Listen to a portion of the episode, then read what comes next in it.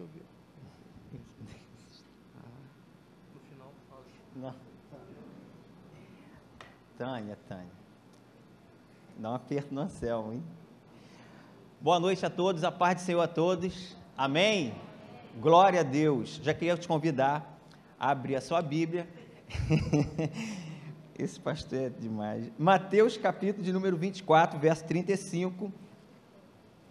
Vai ser, é, nós vamos estar meditando um pouquinho, não apenas em cima desse único versículo, mas iremos usar alguns outros. Mas basicamente eu queria falar algo a respeito desse. É, Mateus, capítulo de número 24, a partir do verso número 35. John, hoje nem pensar, você precisa estar aqui. Por favor. Se não tiver o John, o Pedrão também está aí, mas vem alguém aqui, por favor. Todos acharam aí, amados? Mateus capítulo de número 24, verso 35, amém? amém? Diz assim a palavra do Senhor: Passará o céu e a terra, porém as minhas palavras não passarão. Um texto pequeno, poderíamos ler juntos, amém? Vamos lá? Passará o céu e a terra, porém as minhas palavras não passarão. Glória a Deus. Amém? Amados irmãos, é, antes exatamente da gente é, entrar propriamente nesse versículo, eu queria, como uma introdução, é, usar o tema do ano da igreja, né? É, Para quem ainda não sabe, né, a igreja todo ano trabalha em cima de um tema que o Espírito Santo dá ao nosso pastor e a gente tenta, durante o caminhar desse ano, é, falar alguma coisa a respeito disso, principalmente nos núcleos familiares. E o tema desse ano, é, ele se chama Imersão, é, baseado num texto de Ezequiel, no capítulo de número 47, se não me engano, não é isso? Ezequiel 47, 1 a 5. Então, eu queria fazer uma introdução exatamente usando um pouquinho disso daí. Então, baseado nesse tema do ano, né, sobre a imersão, é, e tentando a gente fazer uma aplicação do que esse tema poderia ser colocado dentro da nossa vida, né, trazer isso para a nossa vida, é, dentro do capítulo de número 47 de Ezequiel, nós podemos dizer aqui que existem alguns níveis de relacionamento para com Deus. Amém? Até aqui? O John ainda não está aí, gente? Por favor. Cadê ele? Não está? Pedro? Cadê o Pedro? Também não? Também não. É por isso, eu, eu, Deus fala assim com meu filho: você precisa ministrar no teclado. Deus ainda não me deu essa unção, mas seria um sonho para mim. Poxa, gente, é uma prova mesmo. Amém. Ah, Pedrão, tá aí. Então, gente, é, baseado nesse tema, a gente pode dizer que existem alguns níveis né, de relacionamento para com Deus. Se você for ler o versículo, lá, o capítulo número 47, os primeiros versículos, você vai ver que o profeta ele é levado até a margem de um rio. E ali, a, a pessoa que estava com o profeta, ele leva um cordão de medir, e no decorrer da história, a gente vai vendo que aquele homem mede alguns metros, se eu não me engano, 500 metros, e faz com que o profeta entre no rio. E o primeiro nível que ele alcança diante desse rio, a Bíblia diz que as águas, quando ele avança 500 metros, as águas elas chegam até o tornozelo do profeta. Não contente, o homem mede mais 500 metros e convida o profeta a entrar mais 500 metros rio adentro. E aí, quando, lá no verso número 4, as águas já não batem mais nos tornozelos do profeta, mas as águas sobem e, consequentemente, as águas agora já dão na altura dos joelhos e também, daqui a pouco, não contentes com isso, o homem mede mais 500 metros e convida o profeta a adentrar mais 500 metros no rio. E aí o negócio já vai ficando um pouco mais complexo. E aí, diante disso, as águas que de início davam nos tornozelos do profeta, agora alcançam a altura da cintura, dos lombos do profeta. E no quarto e último é, nível, né, o homem mede mais 500 metros. E convida novamente o profeta a adentrar no rio, só que aí o negócio já muda o quadro. Porque até então, os níveis que nós alcançamos aqui foram níveis que qualquer pessoa poderia adentrar naquele rio e ter sentir os seus pés tocando o chão, tocando a areia do rio. E não seria um obstáculo muito grande a ser vencido. Só que a partir desse quarto nível, as águas, elas já são mais profundas. O rio já enche mais. E aí o profeta, que até então tinha o controle sobre tudo ali, ele poderia caminhar, ainda que as águas dessem na altura da sua cintura, mas ele ainda tinha o controle dos pés, sentindo a areia. A partir de agora, o profeta, ele entende que agora, naquele nível, ele já não alcançava mais os pés ao chão. E ele diz que, a Bíblia narra, que a partir dali seriam águas que não se podiam atravessar apenas caminhando. Ele já precisaria nadar para atravessar aquele rio. E uma tradução da King James, se eu não me engano, é, é, a Bíblia diz que o rio que não se podia vencer apenas caminhando. Observe que até aqui, por isso que eu trago como uma aplicação para a nossa vida, porque é, eu acho que isso tem muito a ver com a nossa vida com Cristo. Porque é, eu vou fazer agora, se não me engano, 18 ou 19 anos, desde que eu me converti, e eu aprendi isso na minha vida. Deus me permitiu que eu fosse atingindo níveis e dia após dia as águas meio que iam subindo, né? Então, aquele primeiro nível, quando você conhece a Cristo, toda aquela empolgação de um novo convertido, e você é, é, tomado de alegria, o prazer incontrolável em algumas situações, e você logo quer compartilhar daquilo que Cristo fez na sua vida. E eu me lembro que algumas vezes, quando terminavam os cultos, eu ia para minha casa e fazia o percurso sempre a pé, e eu, eu, eu torcia para que eu encontrasse alguns dos meus amigos para que eu pudesse compartilhar com ele o que Cristo tinha feito na minha vida. Era algo muito marcante para mim. E não foram poucas vezes que o, o culto terminava por volta de nove e meia, mais ou menos, e eu chegava, ainda era solteiro, né? Ainda chegava em casa dez e meia, às vezes onze horas. E por quê? Porque eu encontrava com um amigo e a gente ficava compartilhando e conversando com ele. Só que a partir daí os níveis vão aumentando, você vai se aprofundando em Cristo. Eu costumo dizer que para Cristo não importa a maneira que você vem até Ele. É, quantas pessoas que puderam de repente ter encontrado a Cristo de repente no pior momento da sua vida. Mas quando você se aprofunda com Cristo, você vai, vai perceber claramente que Cristo é muito maior do que o que você imaginava. Cristo é muito mais além do que apenas alguém que pode resolver um problema que você esteja passando. Cristo é alguém que você não consegue mais viver sem Ele. Então os níveis vão aumentando, as águas que antes batiam nos seus tornozelos vão subindo, elas alcançam agora os seus joelhos, e sua, o seu nível de relacionamento com o Senhor tende a aumentar, tende a crescer. E aí baseado num texto de Jeremias que diz: Clame a mim responder-te-ei, anunciar-te-ei coisas grandes e ocultas que tu não sabes. E aí a gente já passa para um outro nível. A intimidade com o Senhor ela vai aumentando a tal ponto que Cristo ele começa a revelar segredos que está no coração dele para nós. E isso é impressionante, porque se você parar um pouquinho e olhar um pouco para trás e você ver o que você era, e agora o que Cristo fez que você participasse de segredos que estavam no coração dele, e ele confia, ele revela isso até você.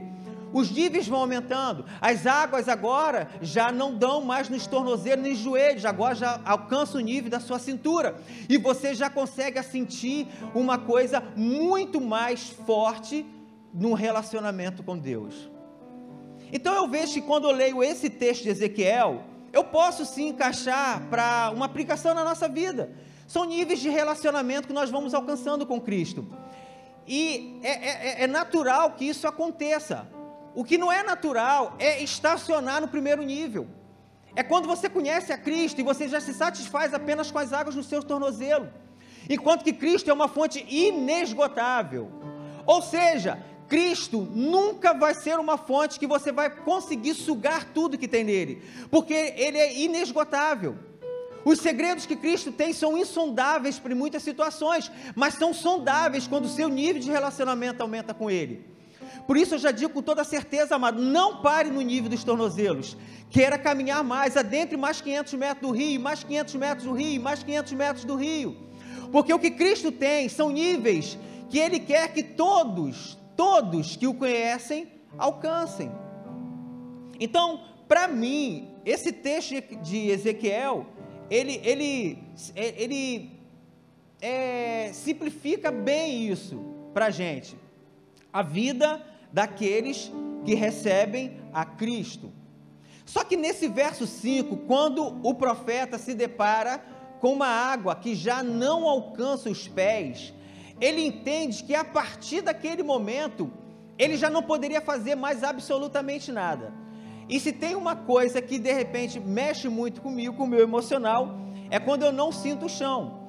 Algumas pessoas que, a, a, que me conhecem sabe que eu tenho um certo trauma na questão de avião. Eu, eu não consigo me ver dentro de um avião. E eu costumo falar assim: olha, Deus não me deu asa nem escamas, o meu negócio é chão, eu preciso sentir os pés no chão. Mas é uma desculpa minha. Mas quando o profeta chega aqui a um nível que os pés já não alcançam mais o chão, em outras palavras, o que a Bíblia está dizendo é que a partir de agora, o, a partir de agora não, sempre o controle esteve nas mãos de Deus. Mas a gente tem uma impressão de que a gente tem um controle de alguma coisa, pelo simples fato dos nossos pés estarem tocando ao chão. Mas mesmo que os nossos pés toquem ao chão, o controle sempre foi e sempre será de Deus na nossa vida. A gente não pode fazer nada. Qual homem que por mais impressionado que esteja, por mais ansioso que esteja, pode aumentar alguns metros, alguns centímetros ao curso de sua vida. Ninguém pode. Ou seja, o controle sempre esteve nas mãos de Deus. Mas Deus usa de artifícios para que a gente entenda, chegue a esse entendimento. E o profeta chegou a esse entendimento quando ele entendeu que agora o rio já não alcançava mais os pés, o rio já não poderia ser mais atravessado a pé, ele tinha que nadar, ou seja, os seus pés já não tocavam mais o chão. E esse é o ponto crucial na vida de um cristão. Quando você compreende que você não tem um controle de nada na sua vida, que na verdade, antes de você for, for, ter sido formado lá no ventre da sua mãe, Deus já tinha o um controle na sua vida, ainda sem a gente saber. Eu levei cerca aí de 30 anos para compreender isso, porque 30 anos eu vivi longe dos caminhos de Deus, e a partir de agora, quando Cristo entrou na minha vida, eu pude entender e compreender a revelação que está é, é, em secreto para muitos, mas para os filhos de Cristo são revelados. E Cristo agora faz com que eu entenda que, na verdade, eu não tenho e eu não preciso ter o controle de nada nas minhas mãos. Eu preciso andar com os meus pés sem tocar o chão. Só que isso, falar é de uma facilidade muito grande. Em outras palavras, né, é, a teoria é muito fácil, mas a prática é que é realmente a prova. Viver sem o controle, principalmente aquelas pessoas que gostam de ter tudo sob o seu controle, suas contas em controle, a sua família sob o seu controle, o seu emprego sob o seu controle. Quando você entende que você, em algum momento, você pode perder isso, isso para alguns é assustador. Tipo, e agora? Como vai ficar minha família? E se eu perder o emprego, como que vai ser? E se eu for diminuir o meu salário, como que vai ser agora? Mas amados, Deus que cuida das aves dos céus, Deus que veste os lírios dos campos, como nem Salomão em toda a sua glória se vestiu, será que esse mesmo Deus não cuidará das nossas necessidades? O fato é que nós não queremos perder o controle das coisas da nossa vida. Mas Cristo nos convida a perder o controle, na realidade, a entender que você não tem um controle. Esse é o sentido e, e, tantas e tantas coisas que esse texto de Ezequiel pode trazer para a gente, mas hoje eu queria aplicar isso nesse sentido para nós aqui. A igreja do Senhor precisa entender que ela não tem um controle de nada, e os rios que nos esperam são rios que não podem mais atravessar a pé. Precisamos nadar, os pés não tocam mais o chão. E para exemplificar isso, eu me lembro de uma vez que a Camille eu, eu não tenho muita noção da questão de idade. Tipo assim, é, o Gael do, do, do Buzica tem quantos anos? Quem pode me ajudar? Quanto? Dois anos. Um ano e dois meses. Então, um pouquinho maior. Então, uma criança de três anos, mais ou menos, eu imagino que essa seria a idade que Camille tinha. E lá na minha casa, na cozinha, eu tenho uma divisão entre na cozinha, né, que divide lá uma bancada. E uma das brincadeiras que eu gostava muito de fazer com a minha filha, ela com três aninhos, eu colocava ela em pé naquela bancada e eu me afastava e eu a desafiava a se jogar nos meus braços. Fiz isso várias e várias vezes. E no começo, a Camila regalava o olho assim, ficava naquela meio que vai, não vai, né? Aquela coisa, mas eu ali incentivando, né? Se joga aqui, vem, pode pular, pode pular. E ela sempre teve um pai muito forte, então para isso foi uma facilidade muito grande para ela. E aí ela se jogava nos meus braços, e eu agarrava a Camila, eu girava com ela. É uma pena que hoje eu já não consigo fazer mais isso, porque o tempo passa, né? As crianças crescem, eu acho que é muito mais fácil ela fazer isso comigo, eu inverter a brincadeira. Mas ela se jogava nos meus braços com uma certeza tão grande de que eu iria segurá-la. Eu trouxe esse exemplo, amado, e eu quero que você guarde muito isso. Esse exemplo que eu trouxe aqui, da minha filha se jogando nos meus braços. Guardem isso nós vamos de repente usar lá no final. Amém até aqui? Pois bem, então dentro dessa introdução, que vai ter a ver com a palavra que nós ministramos aqui, parece um pouco fora de ordem, mas vai ter tudo a ver. Mas essa semana lá no meu serviço, né, no momento de folga, que, que são raros, né, raríssimos os momentos de folga, o Caio está aqui que ele pode testemunhar, é, eu tenho um lugarzinho lá no estoque que eu deixo um colchonetezinho reservado lá, de vez em quando eu vou lá para tirar um, um, um, cochilo, raras vezes, né? Raras vezes. E nessa que eu fui para lá, eu vendo as redes sociais, eu me deparei com uma foto que me chamou muito a atenção de uma família que eu conheço, muito querida minha. Não é daqui da igreja. E quando eu reparei naquela foto, me veio um filme. Mas, gente, eu viajei assim, mas lá atrás, eu fui lá nos meus 12, 15 anos de idade, eu fui lá atrás. E aí, por quê? Porque, na, sabe essas fotos, e você, é, aquelas fotos típicas de finais de ano, que as famílias se reúnem, eu lembrei também lá da sua, Tamara, porque a família Tamara foi muito tempo, durante muito tempo, vizinho ali da minha casa, e os finais de anos era uma, uma, era uma, uma reunião deles ali, e eu muito pequeno observava tudo aquilo, né? Era mais ou menos uma foto desse estilo. E quando eu observei nessa foto, ali eu pude ver que algumas daquelas pessoas que faziam parte daquelas fotos já não existiam mais. E aí, na hora, sim, Deus me levou nesse texto de Mateus: Passarão os céus e a terra, mas as minhas palavras jamais passarão. E diante disso, amado, o que eu quero trazer aqui para a gente hoje é que tudo nessa vida ela é passageira, tudo, absolutamente tudo é passageiro. Não há nada aqui nessa terra que subsista para sempre. Tudo tem um prazo de validade. Tudo tem um prazo de validade. A fama é passageira. As riquezas são passageiras, a beleza é passageira, as posses são passageiras. Eu vou exemplificar algumas coisas antes. No primeiro ponto que eu destaquei aqui da fama, é, eu vi uma imagem do Zico, muitas pessoas devem ter visto, o Zico, jogador de futebol lá dos anos 70, 80, até um pouquinho de 90, se não me engano, né? Eu vi uma imagem do Zico, cara, que aquilo me deixou tão triste, porque eu vi, ele fez uma cirurgia, se não me engano, de quadril, e o Zico andando de muletas, com as, as pernas bem arcadas, e aquilo me chamou a atenção, me entristeceu tanto. Porque o Zico foi um camarada. A imagem que nós temos do Zico é o galinho de Quintino no Maracanã, fazendo gol em cima do Vasco, do Fluminense, aquela coisa toda. E de repente você se depara com uma cena daquela. Alguém que é, foi ídolo de muita gente, de muita geração, hoje ele se encontra numa situação como aquela. E um adversário do Zico era o Roberto Dinamite. E se não sei se todos sabem, mas o Roberto Dinamite ele está enfrentando um problema de câncer. E eu vi uma entrevista dele e o Roberto muito emocionado, porque ele agora, ele estava diante de uma realidade de vida. Ele estava diante de uma situação que pode acontecer com todas as pessoas, inclusive daquelas que são ídolos de muita gente. Porque quem tem alguém como ídolo, a gente tem uma impressão de que aquela pessoa é para sempre, né? De você, você tem uma imagem tipo do jogador do Zico e acha que o Zico sempre vai ser aquele camarada. Não, você olha o Zico já está já tá velho. O Roberto Dinamite já está velho. E agora os dois estão diante de uma situação que a fama já não pode fazer mais nada. Eles estão diante de uma realidade que é de todo ser humano.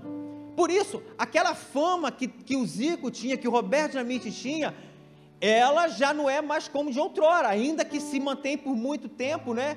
Mas já não é a mesma coisa, e daqui a pouco ela vai passar. Daqui a pouco algumas outras gerações vão apenas ouvir falar, de repente ninguém mais vai ouvir falar, nem do Zico, nem do Roberto. Por quê? Porque isso é algo que está afirmado em coisa terrena, e se é terreno é passageiro. As riquezas também são passageiras. Você já parou para analisar que normalmente todas as situações de conflitos, de guerra, elas são movidas por riquezas, pela ganância do dinheiro? As pessoas, elas, elas são capazes de fazer atrocidade por conquistar dinheiro. Elas não medem esforços para ganhar dinheiro. E às vezes de maneiras ilícitas, mas também de maneiras lícitas, e que muitas das vezes ela já não observa mais, é, de repente, que nessa busca incessante por enriquecer, a sua família está se perdendo e que de repente nessa busca incessante por se tornar rico, por ter coisas, ele está deixando de aproveitar os momentos que são mais necessários na vida de um filho, que é a presença de um pai. Porque ele tem a desculpa que ele precisa estar rico. Então, só que as riquezas também são passageiras. Elas têm um final. Elas não vão durar para sempre. Porque está baseado em algo que é terreno. E se é terreno, tem prazo de validade, amados. E de repente, se a sua riqueza não acabar em espécie para você, mas você pode morrer. E eu me lembro muito quando um amigo do pastor teve aqui e ele falou: Olha, o consolador sempre vem. Lembra disso, pastor? Porque às vezes, no intuito de acumular riqueza, riqueza, riqueza, ele não aproveita a riqueza que ele acumulou. E aí ele morre e vai ficar viúvo. E de repente alguém vai desfrutar dessa riqueza que ele juntou. A riqueza ainda está ali, mas para ele já passou, amado. Isso é sério. E a beleza? Outro dia eu vi uma, uma reportagem, eu vi bastante coisa, né? Vi foto, vi.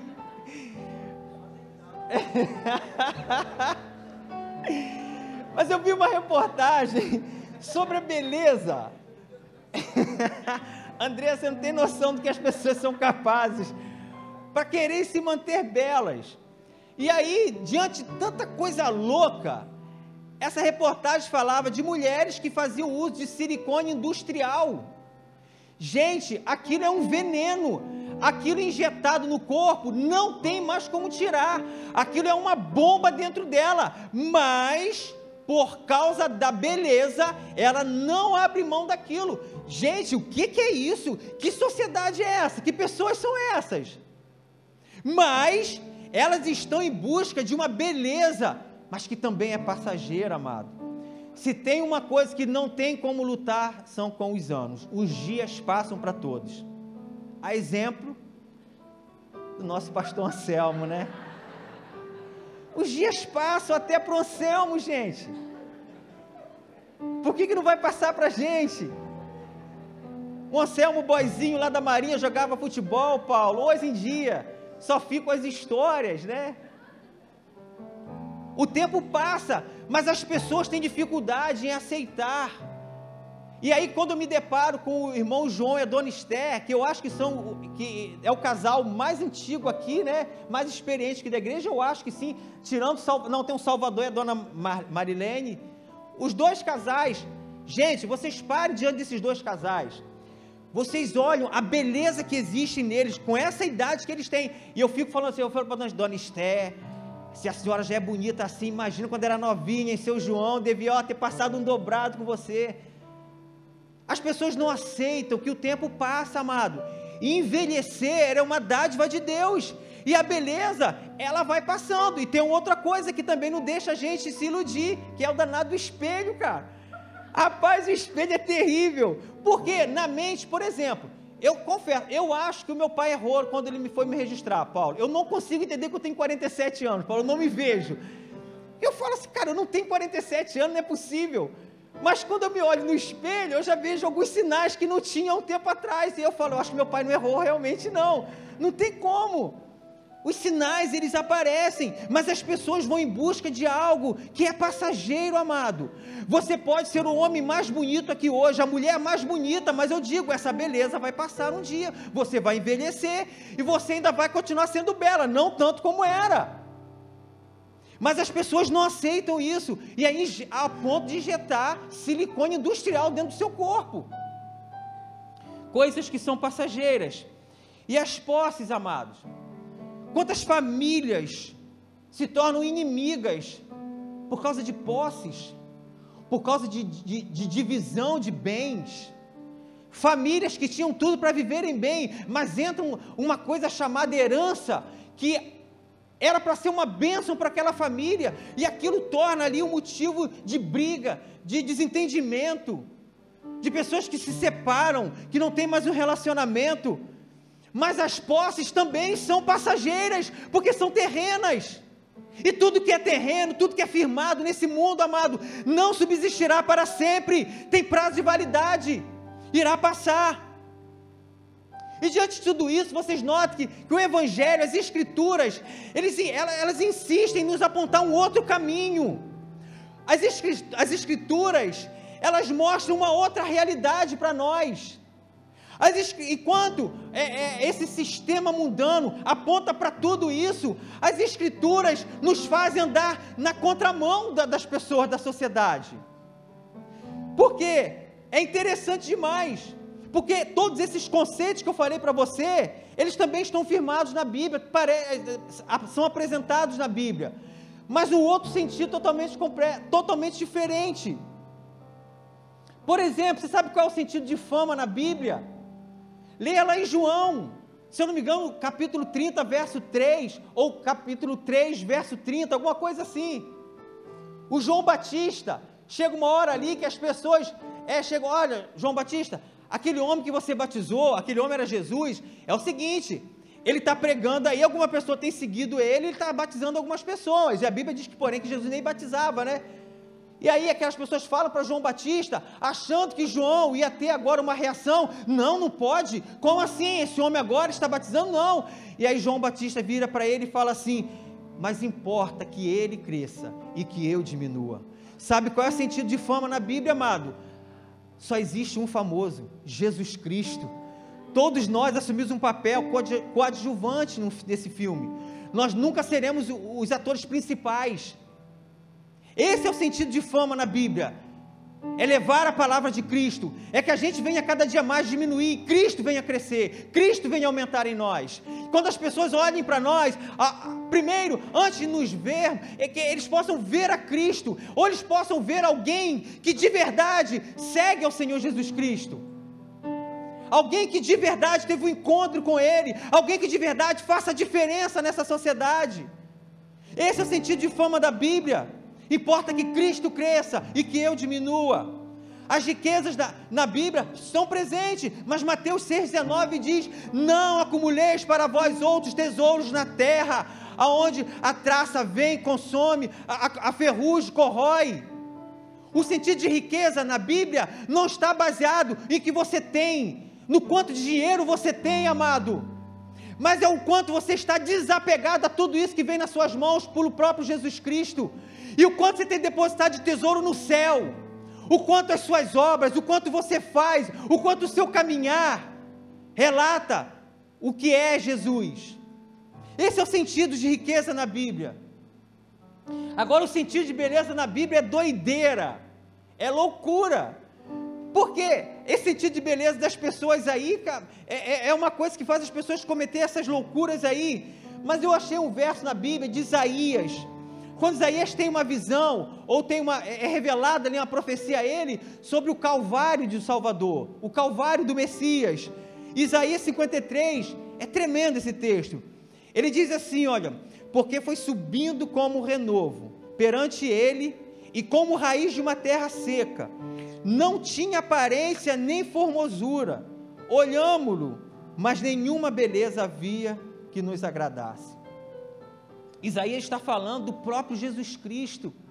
Isaías diz que não havia beleza na pessoa de Cristo que pudesse atrair as pessoas. Sabe quando você vê alguém bonito, né? Que, que, que os seus olhos chamam a atenção? Aqui o que Isaías está dizendo, e que isso não havia em Jesus Cristo. Mas como assim? O mais belo dos belos, o meu Senhor Jesus Cristo, ele não tinha aparência, ele não tinha formosura. Qual o sentido de beleza na Bíblia, amado? O sentido de beleza na Bíblia não é o que nós aparentamos ser por fora, mas é o que está dentro de nós. Jesus poderia não aparentar uma beleza, formosura, mas dentro dele tinha algo muito mais belo do que todas as coisas desse mundo. Só que as pessoas estão se perdendo com o sentido de beleza, e isso às vezes tem chegado na igreja.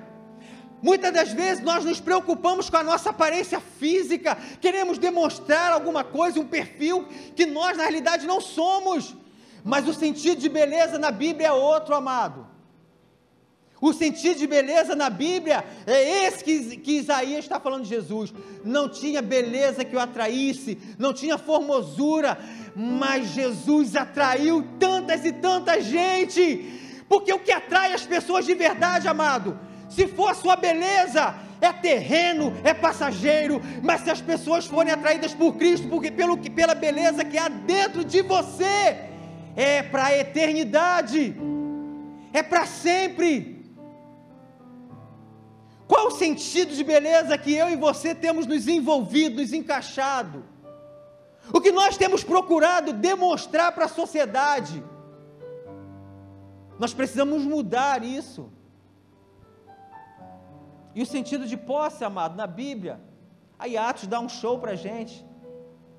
Atos 2,45: vendiam as suas propriedades e bens, distribuindo o produto entre todos, à medida que ninguém que à medida que alguém tinha necessidade. Isso é tremendo. Sabe por que eles tinham a noção, amado, que esse objeto não pertencia a ele. Na realidade, nada pertence a nós. Eu cheguei a essa conclusão muito, muito lógica quando fui pagar meu IPVA esse ano. Foi muito claro para mim isso. Cara, a gente não tem nada. A gente pensa ter alguma coisa, a gente paga até o que a gente já comprou. Cara, isso aí. Cara, a gente não tem nada. Sabe por que eu estou falando isso, amado? É porque tudo que estiver enraizado, tudo que estiver ligado as coisas terrenas são passageiras. E nós não, precisamos, nós não podemos ter nada disso, ter apego a nada dessas coisas. A gente precisa entender que passarão os céus e a, e a terra, mas as palavras do Senhor, essas permanecerão para sempre. É nisso que nós temos que nos apegar, na palavra do Senhor, na palavra de Cristo. E aí, diante disso,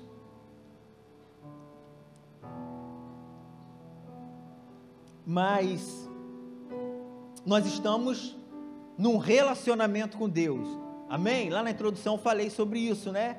Os níveis de relacionamento. E quando é que eu alcanço o quarto nível? Que é aquele nível que os seus pés já não alcançam mais o chão, que você já não pode mais atravessar a nada, o rio. Quando é que isso?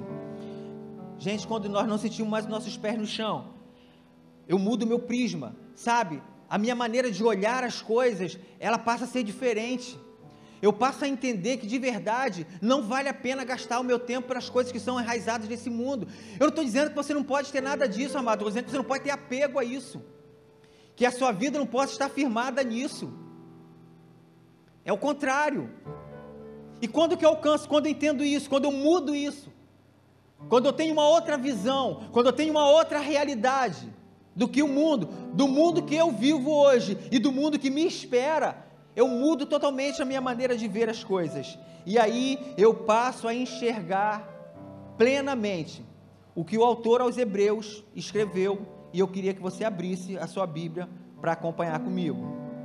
A carta aos Hebreus, no capítulo número 12, versos 2 e 3, Aqui o autor ele vai dizer, alguns acham que é Paulo, a gente não sabe, mas vamos dizer que seja o Paulo que escreveu essa carta. ele traz algo aqui tremendo para a gente.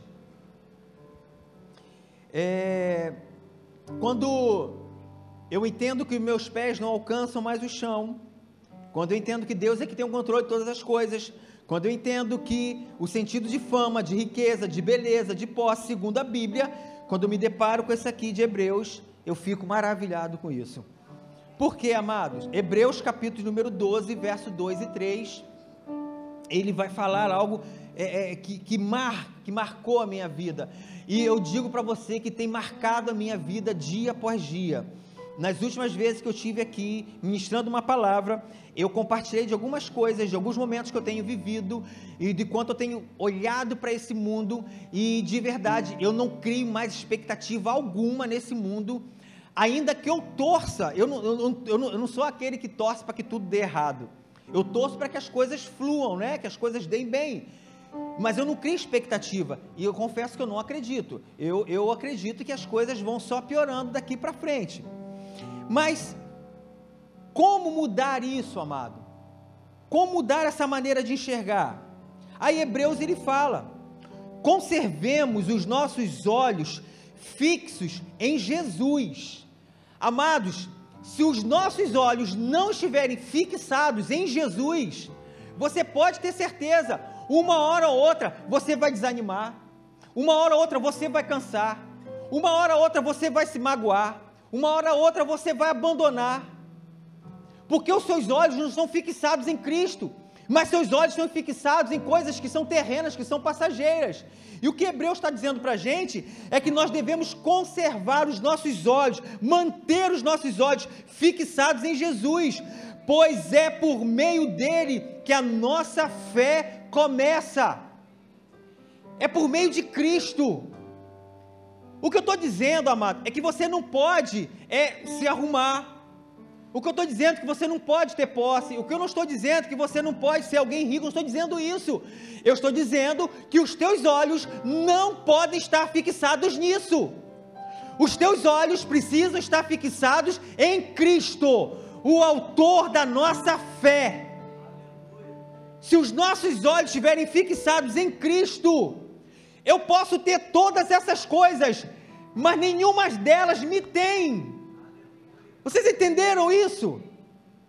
Eu posso ter tudo isso, mas elas não me têm. Eu não pertenço a elas, eu não sou dominado por elas.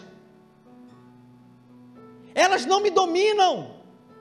Por que, que elas não me dominam? Porque eu leio a Bíblia? Porque eu sou o melhor? Não, muito longe disso. Porque eu preciso ter os meus olhos fixados em Cristo Jesus. É somente nele. Ele é eterno e Ele está nos levando para um lugar eterno. Por isso, Hebreus fala que nós devemos conservar os nossos olhos fixados nele, e é Ele quem aperfeiçoa isso em nós. Ou seja, amado, basta estar disponível, como foi falado ontem aqui, basta estar disponível para Cristo, Ele vai aperfeiçoando você, não é fácil. Eu estou falando aqui que algo seja fácil, porque não é. Mas é Cristo. Ele faz tudo isso em nós. Ele faz tudo isso em nós. E Ele nos aperfeiçoa à medida que eu me predisponho a, a ter os meus olhos fixados nele. E aí continua os Hebreus. Ele não deixou, olha só isso aqui. Ele não deixou que a cruz fizesse com que ele desistisse. Gente, o que estava esperando a Jesus não era nada fácil, muito pelo contrário, era algo tão difícil que Jesus chega um momento da vida e ele diz numa oração: Pai, se possível, passe em mim esse cálice. O que aguardava Jesus não era nada fácil, mas a Bíblia está dizendo que ele não, se, não deixou que a cruz fizesse com que ele desistisse. Por quê? Porque tinha um motivo. E a Bíblia continua, pelo contrário, por causa da alegria que lhe foi prometida.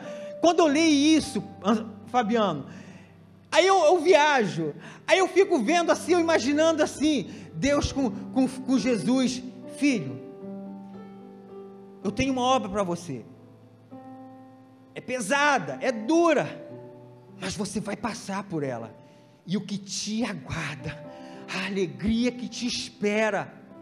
Eu penso assim, eu, eu, eu consigo imaginar esse diálogo entre Deus e Jesus. Sabe quando um pai pega um filho e tem que ingressá-lo lá na faculdade? E tipo assim, você tem que liberar o seu filho. E você sabe que é um local difícil, mas você é mais ou menos assim. Muito longe disso, porque Jesus era o que estava achando Jesus era algo terrível. Uma faculdade é uma coisa boa, né? Uma, uma comparação grotesca minha. Mas eu imagino isso. Mas Deus fala, mas filho, tem uma recompensa para o seu penoso trabalho, a alegria que você vai sentir. E quando Jesus chegou naquela cruz, estender com seus braços estendidos, pregado naquela cruz, e olhou para os céus e disse: Tel telestai, está consumado amados, e aí Jesus agora sentado no trono ao lado de Deus e podendo dizer: valeu a pena tudo isso. Olha o que você conquistou através do seu sacrifício. Milhões e milhões de santos pecadores que foram alcançados pelo seu sacrifício na cruz do Calvário.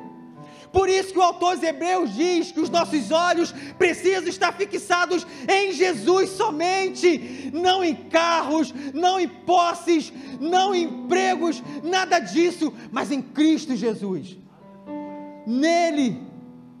E a Bíblia continua, pelo contrário, por causa da alegria que lhe foi prometida, ele não se importou com a humilhação de morrer na cruz, e agora está sentado do lado direito do trono de Deus. Por isso que eu afirmo com toda certeza aqui, amados, vale a pena desviar o seu olhar das coisas terrenas e fixá-los somente em Jesus. Porque assim como para Jesus tinha uma promessa, para mim e você também existe uma promessa. Existe uma coroa nos aguardando. Existe uma eternidade nos aguardando. Existe uma ceia nos aguardando. Existe um casamento nos aguardando. Existe um Jesus Cristo todo-poderoso nos aguardando. Se isso não mover a igreja, amado, vai estar em coisas terrenas, passageiras. E aí no verso 3, pensem, é interessante demais isso aqui que ele fala: pensem no sofrimento dele e como suportou com paciência o ódio dos pecadores. Se vocês fizerem assim, vocês não desanimarão nem desistirão. Por isso que os nossos olhos não podem estar fixados em nada dessas coisas que eu falei aqui. Porque se, se os olhos nossos estiverem fixados nas nossas dificuldades, nas enfermidades, nós vamos desanimar. É, eu trabalho é, numa loja há 18 anos.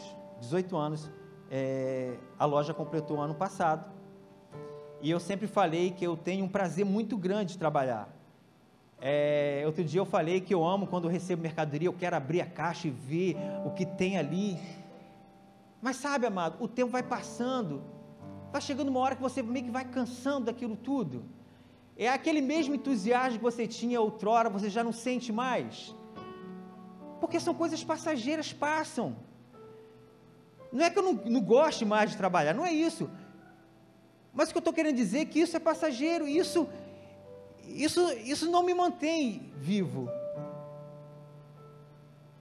Isso não mantém o meu fôlego. Mas quando eu olho para Jesus, o que, que Hebreus está falando aqui, amado? Você não tem que olhar para a sua dificuldade, não. Irmão, você não tem que olhar para o seu trabalho que está sendo agora muito saudável para você, não. Porque você pode cansar dessas coisas. Mas olhe para o sofrimento de Jesus. Todas as vezes que você desanimar, por uma tribulação, por uma dificuldade, por um momento difícil que você passe, por um diagnóstico que chegue na sua família, não olhe para isso, é o que Deus está falando, porque isso vai fazer você desanimar. Mas olhe para o sofrimento de Jesus. Ele suportou com paciência o escárnio de pecadores. Você tem noção do que é um, um Deus santo? Suportar o escárnio de pecadores com paciência para alcançar a mim e a você. Amado, se isso não mantém a gente, amado, nada nesse mundo pode manter, porque tudo passará, passarão os céus e as terras, mas as palavras do Senhor, essas permanecerão para sempre. Então, quando me deparo com isso daqui, para mim, os Hebreus está falando exatamente isso aqui que eu disse. Não olhe para a sua melhor fase no seu trabalho. Não olhe para a reforma da sua casa. Não olhe para a compra do seu carro. Não olhe para os seus amigos. Não olhe. Olhe para o sofrimento dele. Olhe. Todas as vezes que nós estivermos animados, tristes, com as pancadas que a vida nos dá, Hebreus está falando, pense no sofrimento dele, ele suportou com paciência o ódio dos pecadores, e assim vocês jamais irão desanimar. Glória a Deus. Eu queria te convidar para ficar de pé. Sabe, amados, eu não sei para o que nós temos olhado ou para o que vocês têm olhado.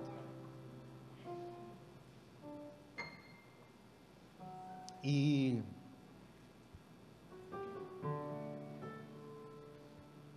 é uma coisa muito marcante para mim, é, porque todos os dias, amados, nós somos, é, é, estamos diante de, de um conflito, né? A Bíblia diz que a carne, ela luta constantemente contra o espírito, né? A carne tende com as coisas carnais desse mundo, o espírito, ele, ele tende a nos envolver com as coisas de Deus. Então, todos os dias nós somos diante, colocados diante desse conflito. E eu não sei o que tem é, atraído mais o seu olhar. Porque mais você tem colocado a sua confiança, o que mais tem atraído o seu olhar, se é para os conceitos terrenos ou para os conceitos de Cristo, da Bíblia. Mas lembra que no início lá eu falei para você guardar aquele exemplo que eu falei da Camille, que ela se jogava nos meus braços? Porque ela só se jogava nos meus braços porque ela tinha certeza de que ali tinha um pai que não iria deixá-la se machucar. Dentro dela, ela tinha convicção de que eu iria segurá-la e nada de mal iria acontecer. E eu queria deixar isso para a gente como uma palavra final. Todas as vezes, amados, que nós não encaramos isso que Hebreus está dizendo, é porque no fundo, no fundo, nós não confiamos em quem está nos segurando. Não tenha isso como uma palavra dura de correção, mas tenha como uma palavra de alerta para nós. Porque, amados, se eu sei quem é o Pai que está ali me incentivando a tirar os meus pés do chão, a se jogar nele, se eu confio nele, eu me jogo com tudo. E o desafio para a igreja nesse ano é imersão. Você vai deixar passar mais um ano, amado. Você vai deixar passar mais um ano. Você vai ver as coisas acontecendo com muitas e muitas pessoas e você vai continuar ficando para trás. O pai que está ali te incentivando a se jogar, é um pai que tem um cuidado muito maior do que o meu cuidado pela minha filha. Feche seus olhos. Glória a Deus. Os meninos vão cantar. Deixa o Espírito Santo ministrar o seu coração. Hoje, Cristo vai fazer você mudar o seu olhar. Esses conceitos aqui que eu falei do mundo, ele mostrou aqui para você os conceitos bíblicos. Por favor, igreja, faça isso. Se jogue de verdade em Cristo Jesus. Amém. Senhor.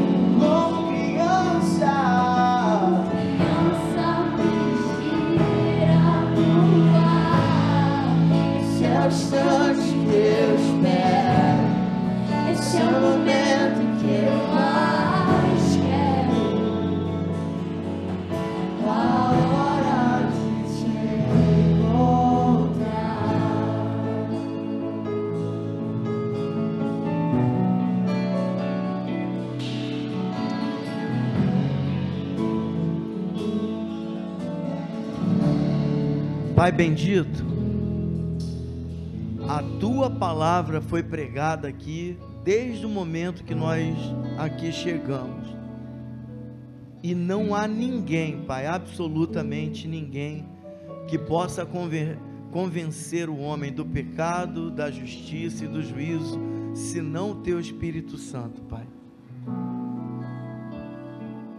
Faz com que a tua palavra, meu Senhor, encontre abrigo nos nossos corações e nos leve, Pai, a tomar decisões que nos conduzam a Ti, Pai. Existem pessoas aqui, Pai, que precisam se achegar a Ti, porque ainda não tiveram um contato mais íntimo contigo, porque talvez um dia tiveram, mas alguma coisa os fez se afastar porque o alvo, Pai, o foco não estava em Cristo. E hoje, Pai, eu creio que é momento, é dia, Pai, de voltar. Ah, Pai, no nome de Jesus, Pai, derrama sobre nós agora, Pai, uma unção tal que nos seja revelada, Pai, mas com muita intensidade, aquilo que foi revelado a Pedro, Pai que está registrado ali no capítulo 6 do Evangelho de João, Pai. Fala com cada coração aqui, Pai. Nos atrai a tua presença. Nos leva a tomar decisões, Pai, que nos aproximem de ti. É o que nós pedimos em nome de Jesus, Senhor. Aleluia, Pai. Lá no Evangelho de João está registrado que um dia Jesus estava conversando com os discípulos e vários seguidores, né? A respeito de um relacionamento mais íntimo, aquilo que Jesus tinha para eles. E aí, conforme Jesus foi falando, várias pessoas que estavam ali ouvindo, elas começaram a deixar o local, que elas não estavam preparadas para aquele nível de, de imersão que Jesus estava falando. Jesus estava falando no nível de intimidade ali, que eles deveriam comer do corpo de Cristo e beber do sangue de Cristo. Você sabe, né? Você é aquilo que você come. Jesus estava falando assim: Eu quero que vocês se alimentem de mim, para que vocês se tornem como eu. E muitas pessoas ali não estavam interessadas nisso, elas estavam interessadas no dar e receber, né?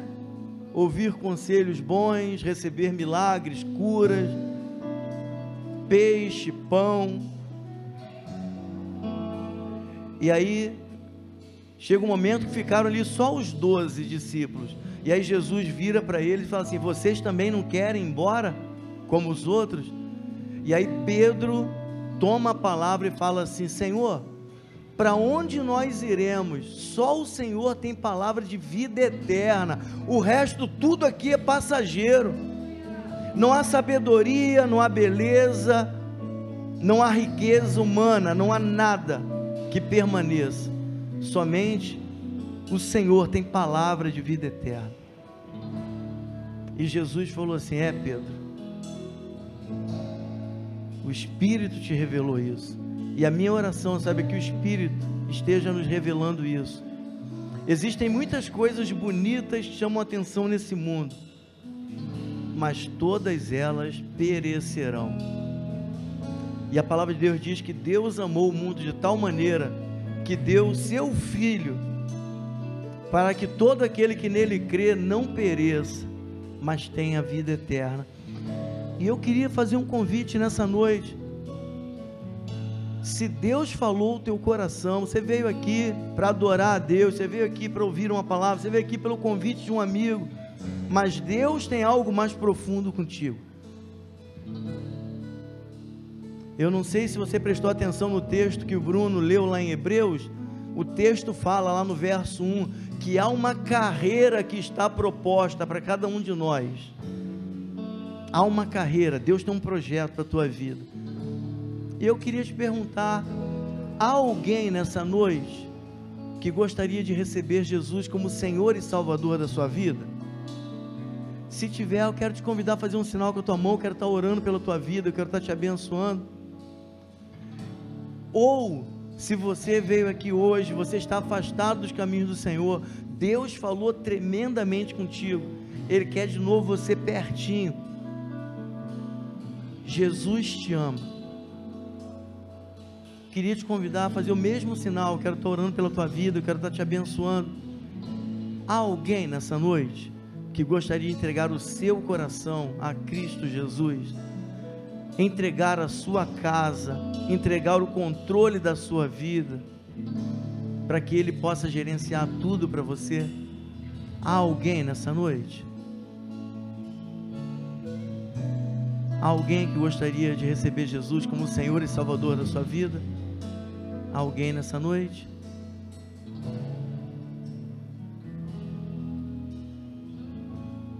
Louvado seja Deus, né? eu fico feliz. Ninguém levantou a mão, glória a Deus. Eu entendo que todo mundo já tomou essa decisão, está todo mundo pertinho de Deus. Mas se isso não for verdade na tua vida, que o Senhor te dê uma nova oportunidade, porque tudo nessa terra é passageiro, até a nossa vida. Você pode se assentar um instantinho, por favor? Nós já estamos terminando. Quero agradecer a presença de todos vocês. As pessoas que nos visitam são muito bem-vindas sempre. Vocês podem estar nos visitando sempre. E quem desejar ficar, tem um lugarzinho guardado para você, tá bom? Durante a semana, nós temos o culto na terça-feira. Às terças-feiras, o culto começa às 20 horas, tá ok? Quarta-feira, reunião de oração com os homens, nós voltamos na quarta-feira passada e foi uma benção, muito bom, glória a Deus. É, na quinta-feira passada, nós fizemos a abertura da versão 2022 do nosso núcleo de estudo bíblico, né? Então, quinta-feira agora é nos lares e eu não sei se todos os líderes estariam aqui, os líderes das nossas células de estudo bíblico, vocês podem vir aqui à frente, por favor, enquanto eu continuo falando? Porque talvez, né, você que não esteve aqui na quinta-feira, você não sabe quem são os líderes, você não sabe onde são os núcleos, e eu queria convidar, né, os líderes a estarem aqui, e aí, ao final, aqui em cima, por favor, ao final, você que tem dúvida de onde funciona um núcleo de estudo bíblico, tem um pertinho da sua casa, você pode procurar um desses irmãos aqui, as meninas e os, e os rapazes, tá bom? Para você participar. Nós temos núcleos dos pré-adolescentes na casa de Rafael e Juliana, nós temos núcleos de adolescentes dirigidos por Gabriel e Raquel, de jovens solteiros, que os líderes são presbítero Wellington e Ana Bia, jovens casados, Lucão e Guilherme, e diversos núcleos para todas as idades, né? Então nós temos os líderes Cristiano Naldim, Sidney Jean, é, Pastor Fabiano e João, Estevão e Joverlan, Guilherme e Lucão, Alexandre Edu, Marcão e Paulo, Jean já falei, Edu já falei, presbítero Bruno e Marcelo Du, que não está aqui, né? Hã? Tá na salinha, né? Porque ele é polivalente, trabalha com as crianças e com os adultos. Marci Deise, louvado seja Deus. Então, amado, é, é uma diferença tremenda, né? Núcleo de estudo bíblico, de comunhão e de discipulado. É o que faz uma diferença tremenda na nossa vida. Você quer mergulhar em Deus aí, procura esses irmãos ao final, né? Eles só vão sair daqui depois que a gente terminar o culto, tá bom? Se você tem dúvida de onde é a casa dos irmãos que eu falei, você pode conversar com eles e, e se orientar aí, tá ok? Então, núcleo, quinta-feira, 20 horas, nos, nos lares que eu citei aqui. Sexta-feira, 19h30, é reunião de oração aqui com os jovens adolescentes, famoso Buscadão. E no domingo, pela manhã, às 9 horas da manhã, reunião de oração aqui com as mulheres, Desperta Débora. Às, ah, terça, perdão.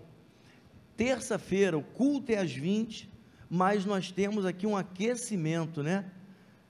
Começa às 19 horas, uma reunião de adoração aqui é, e de busca do Senhor a partir das 19 horas, tá bom? E toda a igreja está convidada. Perdão, Fabian.